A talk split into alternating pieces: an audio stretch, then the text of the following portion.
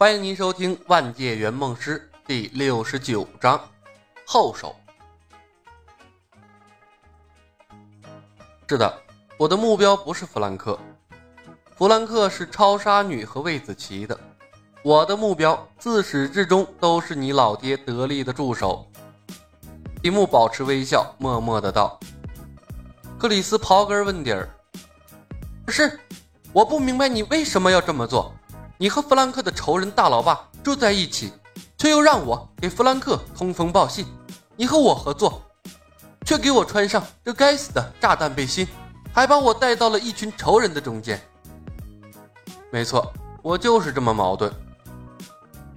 你们这一群愚蠢的 NPC 永远都不会明白，一个圆梦师帮助该死的客户实现梦想的过程有多难。李牧神情黯然。他默默掏出了手枪，克里斯，我不喜欢听人质唧唧歪歪，而且你是个成年人了，应该有自己的判断力。面对着黑洞洞的枪口，克里斯呼吸一滞，下意识地按住了他的小音箱，然后他对着李牧露出了最真诚的笑容。是的，巫师先生，乔的确是我父亲身边的内鬼。安全是圆梦师的第一守则，安全序列优先级，圆梦师第一，客户第二，所有涉及任务的目标人物第三。目标人物可以死，但要死在正确的时间、正确的地点。客户不可以死，毕竟活的客户才能实现梦想。圆梦师必须活着，圆梦师死了，客户梦想没有任何存在的意义。小萝莉太弱小了，而她的梦想太过彪悍，限制条件又多，这就相当于给了李牧一个命题作文，他不得不在框架之内为小萝莉打造一个相对安全的环境。提升小萝莉的个人实力是最容易做到的，但起到的作用其实有限。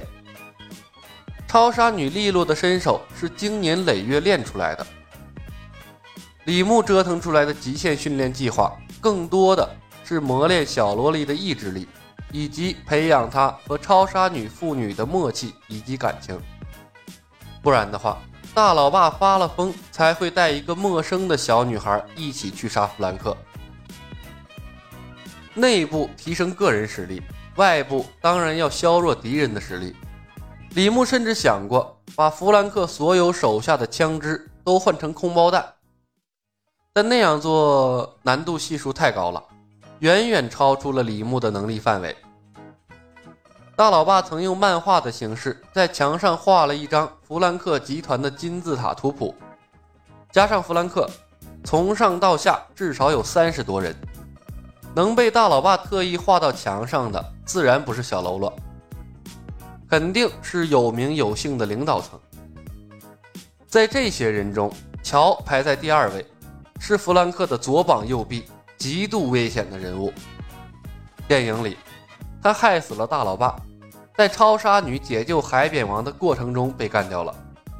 而电影的后半程，弗兰克的贴身保镖不得不换成了一个又蠢又笨的胖老黑。现在，红旋风克里斯落在了李牧的手里，大老爸和海扁王被擒的事情自然不会发生了。乔这个心狠手辣的家伙也就活了下来，所以李牧必须用自己的办法把他干掉，不然的话，结尾的变数太多了。巫师先生，你说乔会一个人来见我吗？一辆黑色的轿车停在一处小山坡上，李牧和克里斯躲在汽车里，用望远镜遥遥地观看下面的一处废旧汽车回收厂。那是克里斯和乔约定见面的地方。我怎么知道？乔是你父亲的手下，你应该比我更熟悉才对。李牧一手握着枪，另一只手抓着方向盘，表面镇定，心里面呀着实有些紧张。《海扁王》是一部电影，除了主配角几个有名有姓的家伙之外，大部分人都只是作为龙套存在的。这一点啊，对李牧非常的不友好，因为剧情改编之后，他完全没办法通过人物性格推断他们可能会做的事情。最关键的一点是，现代枪械可以让任何一个龙套拥有堪比武林高手的能力。不可控性加上随处可见的热武器，对于李牧来说，海扁王的难度是远远大于多情剑客的。比如，现在李牧就不确定乔会遵守约定，一个人出现，还是会带着一帮打手直接杀过来。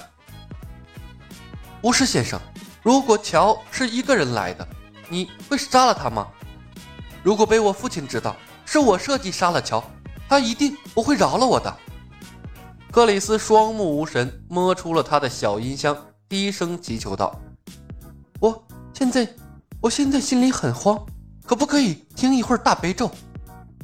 你给我闭嘴！你如果敢弄出半点声音，我现在就崩了你！李牧愤怒地瞪了他一眼。他有点后悔之前出的馊主意了，这该死的熊孩子听大悲咒竟然上瘾了，真是活见鬼！克里斯讪讪地笑了一声，把小音箱重新塞进了衣兜，闭上了眼睛，嘴里念念有词。李牧凝神仔细听，这还是大悲咒。李牧痛苦地捂住了耳朵，面黑如墨。妈来买了个皮儿啊！这熊孩子肯定是故意报复他的。突然，下方传来一阵汽车引擎的轰鸣声，三辆黑色奥迪呼啸着冲进了汽车处理厂。急刹车，狼烟激荡，十多个威武雄壮的黑帮分子从车上冲了下来，转眼分散到了处理厂的各个角落。一身黑色西装的乔施施然最后一个从车上走了下来。不守信用的混蛋啊！李牧暗骂了一声，转头对克里斯道：“克里斯，他带这么多人出现，一点都没在乎你的死活呀。”克里斯看着下面停车场里的乔，黯然说道：“不是先生，我们走吧，不用和他见面了。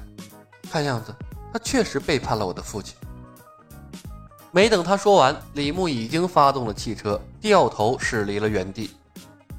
约莫跑出了一里地之后，李牧按下了手里的遥控器，C 四无线电波控制。圆梦师从来不做无准备之事。轰的一声，震耳欲聋的巨响从后面传来，地动山摇。哪怕李牧坐在汽车里，仍感受到一阵阵的冲击力。他从后视镜看去，废旧汽车处理厂的位置，浓烟滚滚，火光冲天。不知道爆炸点燃了什么东西。突如其来的爆炸声吓了克里斯一跳，他脸色煞白，捂着心脏，一副惊魂未定的表情。不是先生，是你做的。嗯，李牧淡淡的点了点头，莫名的叹息了一声。哎，克里斯，放会儿大悲咒吧。一阵沉默。克里斯的充电小音箱又响了起来，单音回荡，李牧的心情前所未有的平静。好的，本集已经播讲完毕，感谢您的收听。